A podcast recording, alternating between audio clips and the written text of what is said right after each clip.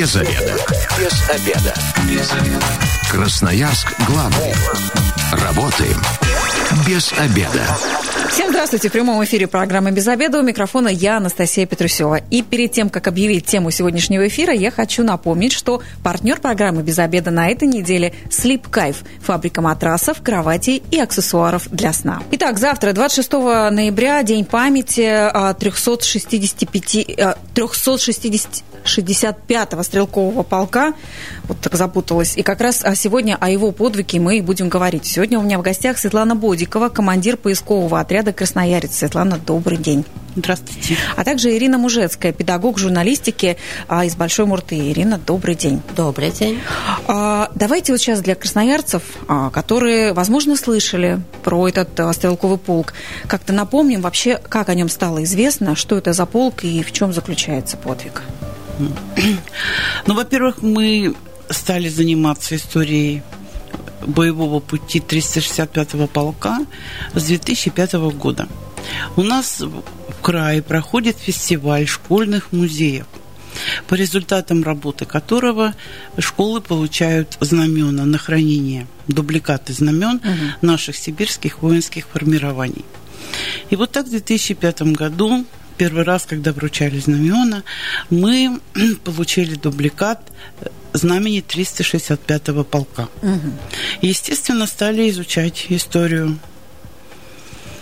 Вот так мы и пришли Слушайте, тому, с 2005-го вы сейчас. продолжаете а, вот эти восстанавливать события, а, искать этих людей. Ну, в смысле, что документально хотя бы. Ну да. А чем вас так зацепила история этого полка?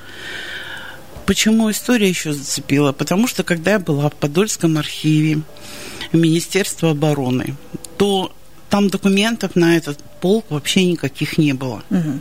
Ничего. Две бумажечки, папочки. Стала искать, где же боевые донесения, где все. Посмотрела 18-ю ополченческую дивизию, потому что после того, как 365-й полк помог штабу Рокоссовского выйти из окружения, угу. они влились в 18-ю московскую дивизию ополченческую. Но там тоже ничего не было. Угу. И только все документы, не все документы, но много документов по этому полку я нашла в 11-й гвардейской стрелковой дивизии. Это дивизия, которая ну, в общем, 18-я дивизия ополченческая была э, переименована в 42 году в 11-ю гвардейскую. Вот там уже попадались документы. Ну, вы серьезно работали с архивом, если вы поднимали ну, все эти документы. Ну, конечно. И не один год, потому что это все очень сложно.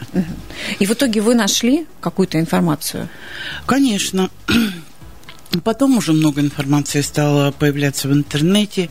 Мы еще общались с Центром туризма города и Истра. И вот так по, по крупицам собирали информацию. Но больше всего, конечно, сейчас и нас волнует это подвиг хим взвода 365-го полка как раз 26 ноября и будет Э, будут чествовать подвиг этого химвзвода. Расскажите вот, а тогда почему... поподробнее, что это за подвиг. Сейчас. А, получилось почему еще так? Потому что говорили, что не может быть что вот столько, столько там химиков могли удержать 40 немецких танков. Угу. То есть они, имея только бутылки с зажигательной смесью, смогли уничтожить 20 танков и 20 повернули назад. Угу. А химзвод, тут можно вопрос такой, это как раз, это не просто ученые химики там а, находились в этом полку, это Нет, оружие конечно, химическое это обыкновен... было? Ну, у них вот были только бутылки с зажигательной и смесью. И это называлось химическим оружием? Ну, наверное, до этого у них что-то было, я не могу То есть огнестрельного сказать. оружия не было, были только Было вот эти... немного, но немного. В общем, вот такова и они была смогли ситуация. Удержать. Они смогли удержать. Смогли удержать наступление и дать возможности э, подойти нашим войскам уже ближе здесь к Москве, чтобы защищать ее. Угу. И все они похоронены в поселке Бужарова Истринского района угу. Московской области. То есть живых никто не остался? Три, Три человека, человека. да. Три человека осталось живых из 36 человек, остальные все погибли. Угу. И в основном-то химвзвод состоял из красноярцев. Угу потому что 365-й полк – это полк, который э, входил в состав 119-й стрелковой дивизии и уходил с ней на фронт. Но получилось так, что когда они подошли, подъехали к Москве, то 119-ю дивизию отправили на Калининский фронт, а на ближние подступы к Москве как раз и пошел 365-й полк. Вообще со сложной судьбой такой. Мы еще до конца все, конечно, не узнали, но у нас теперь появились друзья из поселка Бужарова, из Тринского района, такие энтузиасты. Вот. И со школы, э, московской школы имени Шар, Шарля де Голля. Угу Московская школа есть такая? Да, вот. французская. Угу. Там французский язык изучают. Угу. И у нас завтра будет э, онлайн встреча э, с Министерством обороны, химзащиты, то есть вот мы, Бужарова, Москва, мы все будем встречаться и делиться тем, что мы смогли за это время найти. То есть вы э, продолжаете, не зря же у вас называется поисковый отряд, эти да. поиски здесь, в Красноярске, а также а, вы сотрудничаете с теми, кто вот непосредственно а, рядом с местами сражения а, сейчас находится. Так а иначе нельзя. Скажите, а что ищете? То есть, ну вот, как говорят, поисковый отряд, сразу представляешь, что вы идете что-то раскапываете, как-то там что-то находите. А вот вы конкретно что ищете?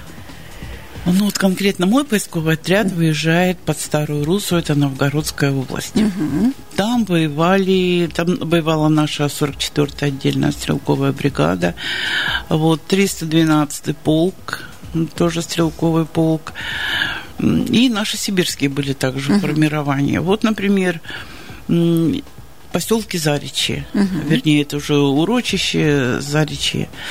Мы изучили карты что там были 44-я отдельная стрелковая бригада и 41-я отдельная стрелковая бригада, это Новосибирская. И поднимали там солдат, составленных на, э, на боях, о, вернее, оставленных на полях боев. Это реальные раскопки были? Конечно. То есть даже спустя столько лет там что-то еще могло там сохраниться? останки, да, медальоны, останки. То есть мы это находим ну, может быть, какие-то бытовые предметы солдат. Слушайте, представляете, да, казалось бы, вот на местах сражения уже выросли где-то города, а, какие-то деревни, где-то леса какие-то, и вот вы умудряетесь до сих пор что-то ценное там находить, какую-то историю. Но понимаете, что сейчас технологии такие, что старые карты, на них э, можно наложить новые карты mm-hmm. и понять, где же кто стоял и что происходило. То есть там, где были сражения, как Конечно. раз вот эти места вас интересуют больше всего. Вот так, такая интересная у нас беседа происходит, но я все-таки напомню, телефон прямого эфира 219 11 10. А мы сегодня говорим о подвиге 365-го стрелкового полка, как выясняется, что как раз а, в составе его были красноярцы, а, наши сибиряки. А, скажите, вот мы же сегодня не просто рассказываем про полк, у нас стоит какая-то цель еще найти родственников этих людей. Правильно я понимаю? Да, верно. 12 а, солдат красногвардейцев были из Большой Мурты. Угу.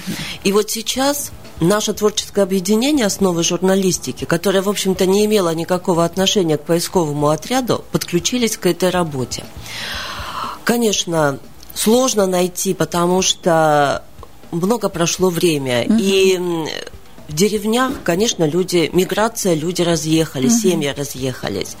Но моим юным журналистам, трем девочкам, Лизе Шуляк, Кате Кудиновой и Лизе Гончаровой удалось найти родственников Гордеева Николая Кузьмича, 1913 года рождения. И буквально за два дня мы, наверное, нашли. Сначала у нас был адрес о том, что он проживал с семьей на улице Советской, 34. И когда девчонки пошли по этой улице, то, конечно, уже здесь стоит дом. Но оказалось, что в дальнейшем, что улица давно переименована, и вообще они проживают на улице Свердловской. Через два дня нам позвонила родственница Николая Кузьмича, э, Валентина Евгеньевна. Ну, конечно, мы использовали, после того, как мы не нашли дом, мы использовали социальные сети. Спасибо нашим передовым технологиям.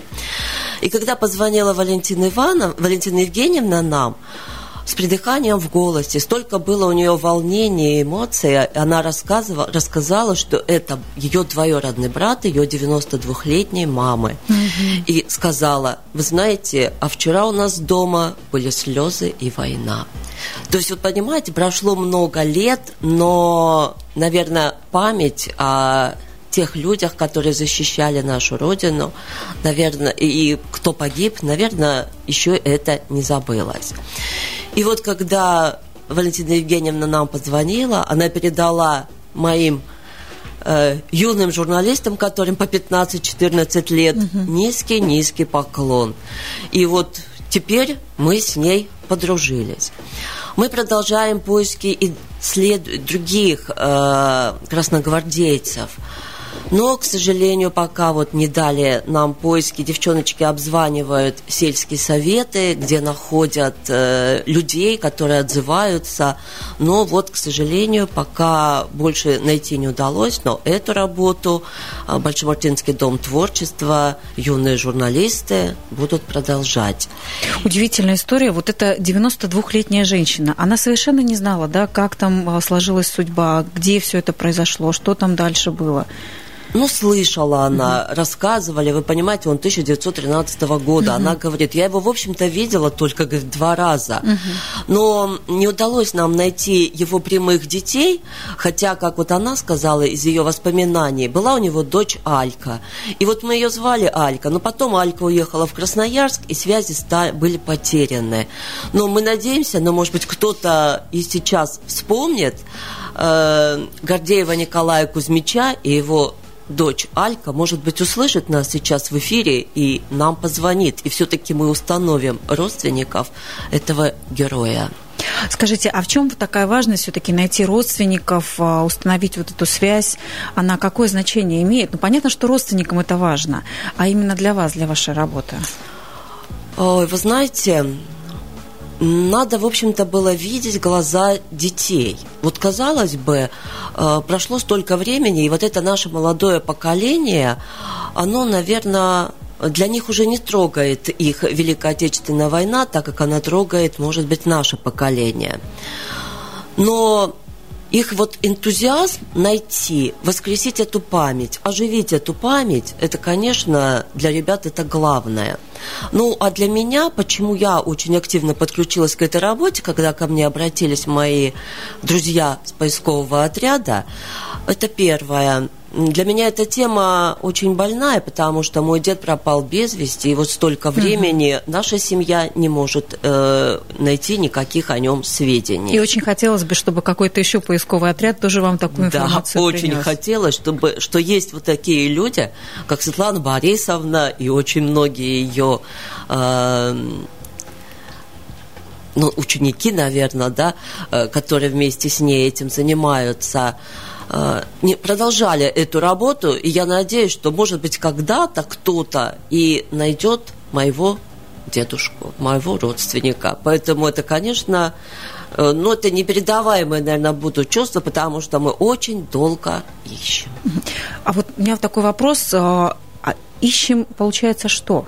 А документы о том, что этот человек был в составе этого полка, они вроде как есть, да, то есть я понимаю, это более-менее еще сохраняется.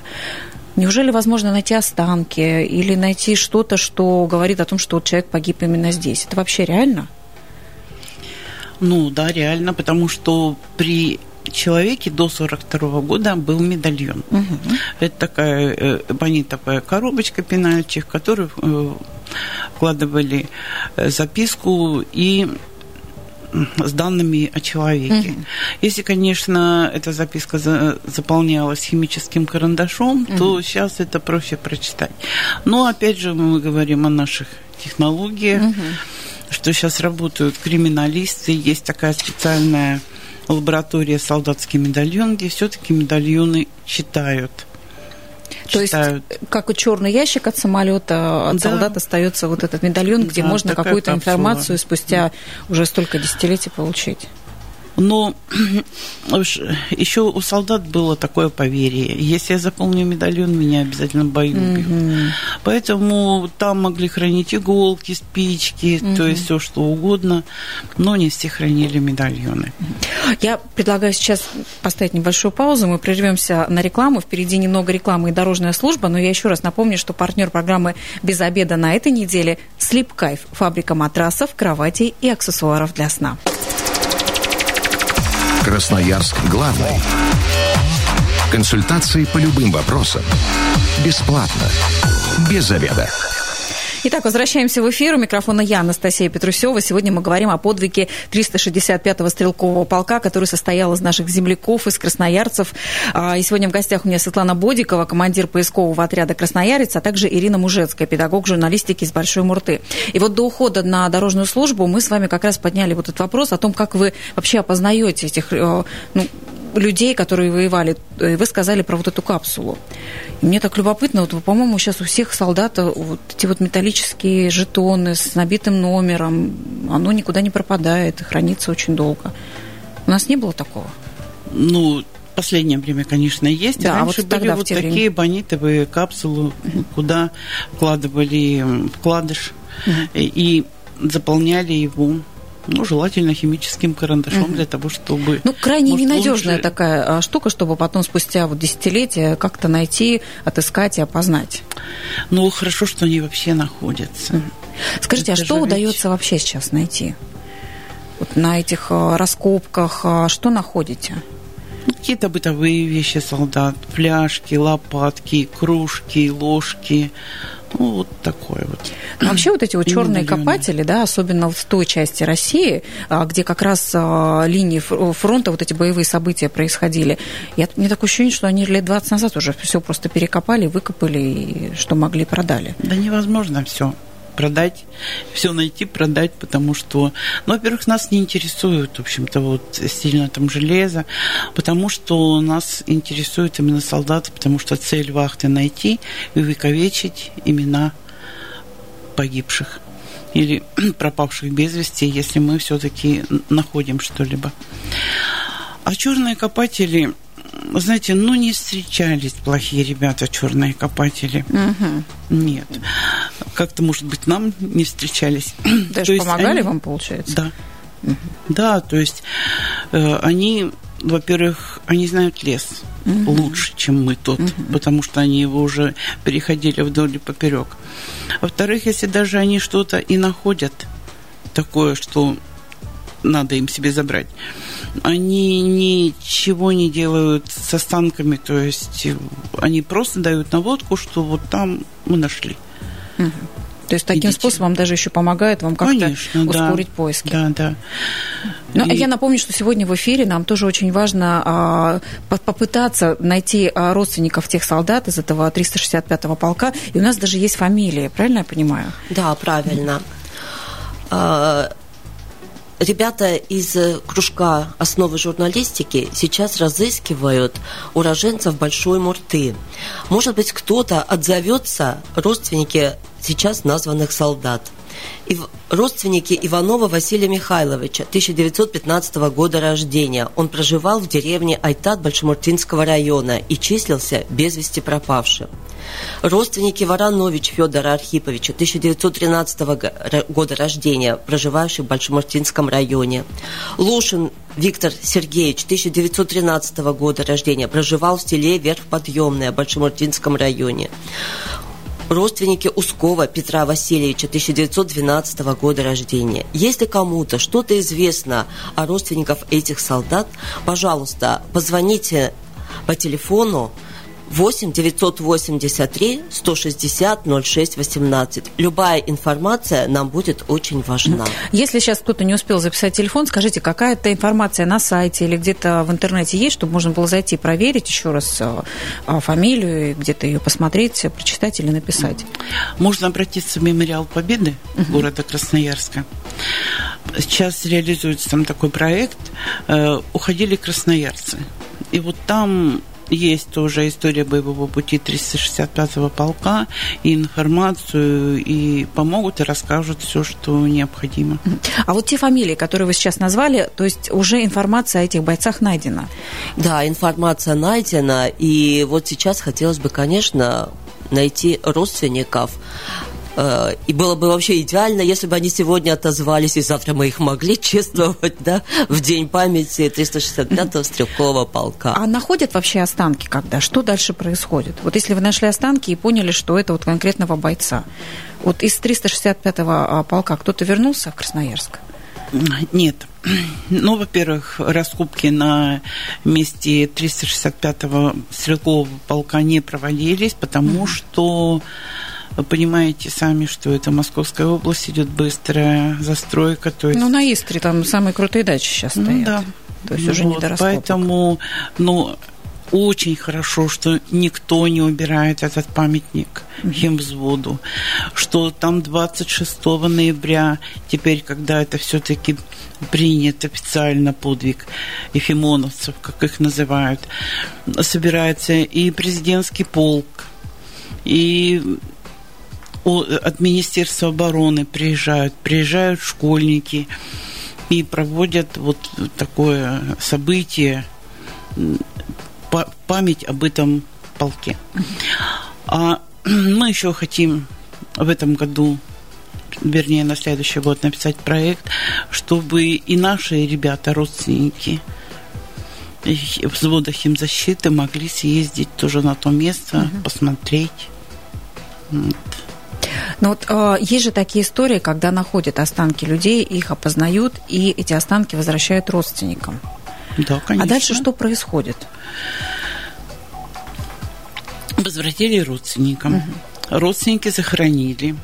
Это все с то разрешения есть, это можно хоронить, а, то есть человек уже а, на кладбище место. Ну, просто да, я такие конечно. вопросы задаю, потому что действительно это... Я, то есть, если, допустим, нашли солдата, угу. нашли родственников, угу. и родственники изъявили желание, что они захоронят его у себя на родине, угу.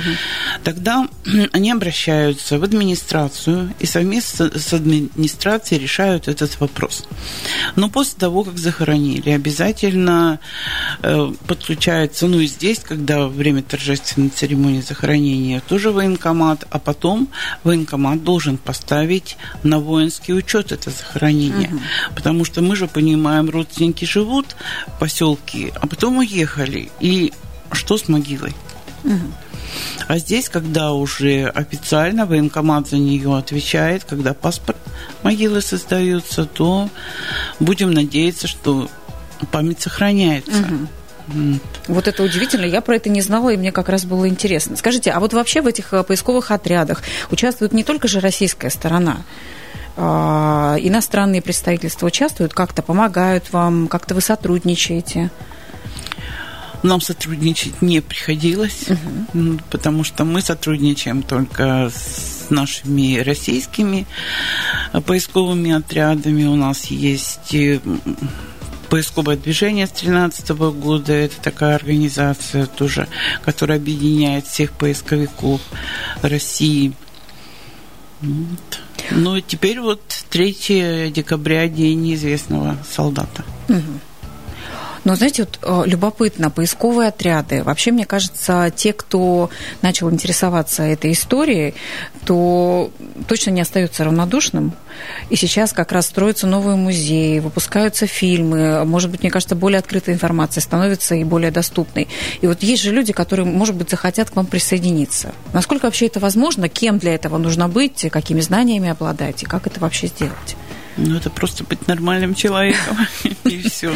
К нам присоединиться, конечно, можно, но у нас, например, выезжает отряд, вот у меня в отряде э, еще есть группы. Пять детей плюс один руководитель. То есть это не можно... взрослые какие-то, это вот дети, школьники? С 14 лет угу. можно выезжать в поисковые экспедиции, но надо сразу думать о том, что это не так просто. Мы уезжаем в апреле месяце, спим в палатке, готовим сами себе еду на костре. Дежурные встают в 6 часов утра, разводят костер. А если вода замерзла? А зачем в апреле? Там же снег еще даже не сходит. Это вот какая-то... Ну, снег-то уже сходит, ну, потому что, во-первых, 9 мая, угу. а во-вторых, трава еще не поднялась, проще а, копать. А, вот. И вы действительно живете в палатках, вот на местах, а, там, где проходили сражения. Да. И что, и прям ходите лопатами, копаете. И там же какой уровень земли просто элементарно выше стал? Уровень земли. Можно выкопать очень много. Ничего не найти можно покопать и найти. я говорю про то, что вот и мы здесь с вами говорим, что мы ищем солдат, мы находим солдат. А я считаю, что солдаты дают нам право себя найти. Угу. Они не всем открываются, солдаты. Могут некоторые ходить, ходить, и вот ничего. Угу. Вот а кто-то пошел и нашел. Значит, солдат позволил этому человеку себя найти. Угу. И у вас такое происходило? У меня, ну да. И что это за ощущение? Я не могу. Вначале, наверное, нашел, конечно, если нашел медальон, это радость. А осознаешь потом. Угу. А особенно дети осознают тогда, когда видят родственников э, того солдата, которого они нашли благодарны. Очень. Вот, а, то есть, если все-таки кто-то захочет к вам присоединиться в музей мемориал памяти Красноярска, нужно обратиться, как-то вас найти, потому да. что я уверена, что после этого эфира, возможно, кто-то и захочет как-то вам помочь и присоединиться к вашему отряду. Ну, мне где-то вот точно захотелось Поедем. присоединиться к этому. Не, не уверена про апреле палатки, то все-таки а, действительно сложности свои есть. Но я понимаю, что и у вас в Большой Мурте тоже а, совсем молодые девочки, это студентки, ученицы. Это школьницы. Это даже школьницы. Это школьницы. Вот как, почему они этим заинтересованы? Сейчас вот эти гаджеты, соцсети, и, представляете, вот маленькие девочки раз и захотели этим заняться. Ну, наверное, они уже не маленькие, им по 15 лет. Вот. Но и потом, знаете, на занятиях по журналистике а, вы, наверное, сами заканчивали журфак, да, и учились. Вот, поэтому на занятиях по журналистике мы с ними очень много говорим и поднимаем самые различные темы. И многие темы, конечно, их очень волнуют. И вот опять же, вот эти вот эмоции, которые мы получаем от родственников, вот сейчас Светлана Борисовна это сказала, ну, это, конечно, эмоции, когда слезы на глазах, и когда тебе просто кланятся и тебя благодарят, ну, наверное, никого не оставят равнодушным. Ну, а как говорится, что если, наверное, память мы увековечили, да, то, ну, низкий поклон всем тем людям, которые увековечивают эту память нашу. А, Слана, скажите, есть ощущение, что сейчас интерес к этой теме как-то возрастает у молодого поколения? Есть. И знаете, вот что особенно мне приятно в последнее время? В воскресенье очень много молодых пап угу. приходят со своими детками и рассказывают им музей у нас, показывают что-то. Вот на такое прям смотришь и думаешь, ну, все хорошо у нас. Давайте напомним красноярцам, где у нас этот музей находится, и, может быть, уже в это воскресенье кто-то со своей семьей как раз приобщится к этой памяти и сможет э, рассказать про это детям. Музей находится на Дудинской 2. Угу. Там, где танки, там, где памятник Алёше, там, где Троицкий храм. То есть не просто приехать, как обычно это делают школьные программы, вот около танков походить, что там еще есть музей, который также работает, существует, и там можно много интересного узнать. Да, некоторые так и говорят, о, так мы здесь сколько раз были да. на площади, а мы не знали, что там есть музей. Вот. Для всех красноярцев, кто не знал, теперь вы знаете, что там за танками как раз есть музей, где вы можете а, узнать о истории, в том числе и наших красноярцев, о подвиге 365-го стрелкового полка. А, как раз завтра, 26 ноября, будет День памяти. Я благодарю своих гостей за эту интересную беседу. Напомню, что в гостях у меня была Светлана Бодикова, командир поискового отряда «Красноярец». Светлана, спасибо вам большое. А также Ирина Мужецкая, педагог журналистики из Большой Мурты. Ирина, спасибо вам большое. Ну что ж, завтра программе «Без обеда» мы обсудим, как предотвратить мошенничество с банковскими картами. А, если вы, как и мы, провели этот обеденный перерыв без обеда, не забывайте, без обеда зато в курсе. Ну а я еще раз напомню, что партнер программы «Без обеда» на этой неделе – Sleep Кайф, фабрика матрасов, кроватей и аксессуаров для сна. Без обеда.